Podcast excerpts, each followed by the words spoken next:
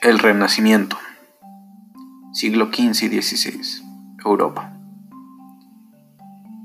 En la Edad Media y la modernidad hubo una transición en las cuales hubieron muchos cambios, entre ellos las perspectivas ante el mundo. Entre estos estaba lo estético, lo artístico, como el entender de las personas y cómo veían las cosas.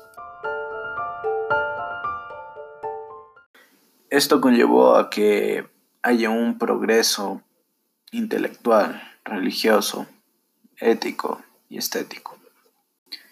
Todo esto se dio por la inmigración de bizantinos.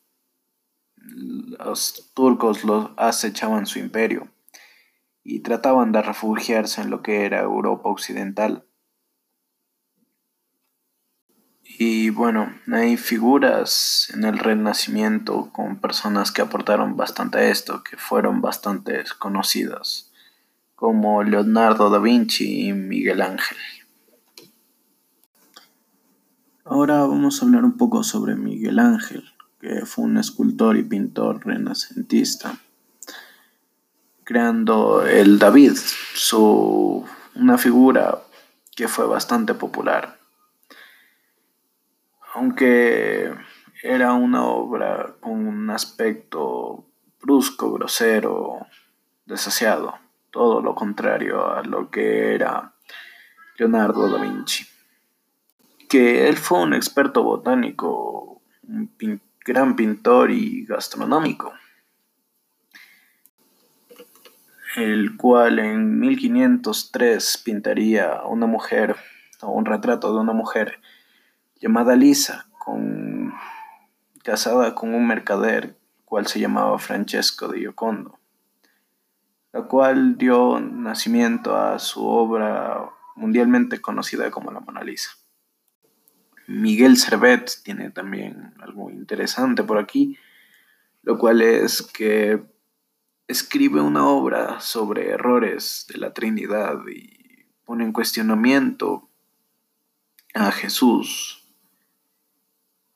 porque dice que no tiene ninguna autoridad, tiene derecho a imponer sus creencias ante los demás. Esto le costó mucho tras ser perseguido por los católicos. Nicolás Maquiavelo también tiene algo interesante, ya que estaba en contra de los gobernantes que eran antropocentristas.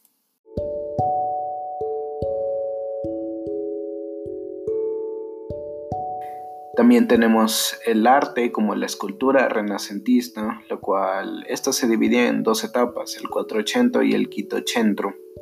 El 480 eran esculturas hechas de cobre y el Quitocentro eran esculturas hechas de mármol. En esta última estaba Miguel Ángel.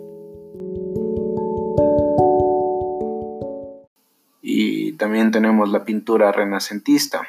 Eh, igual se dividía en 480 y Quitocentro. Aquí en el 480 se mantienen temáticas religiosas, usan la perspectiva, volumen y expresiones que son dominios del dibujo. Y en el 480 eh, se denota la luz, la sombra, se divide en periodos como el clasicismo, con patrones estéticos y manierismo. Uno de sus artistas principales son Leonardo da Vinci, que retrata al hombre uniendo el arte, la ciencia y la filosofía.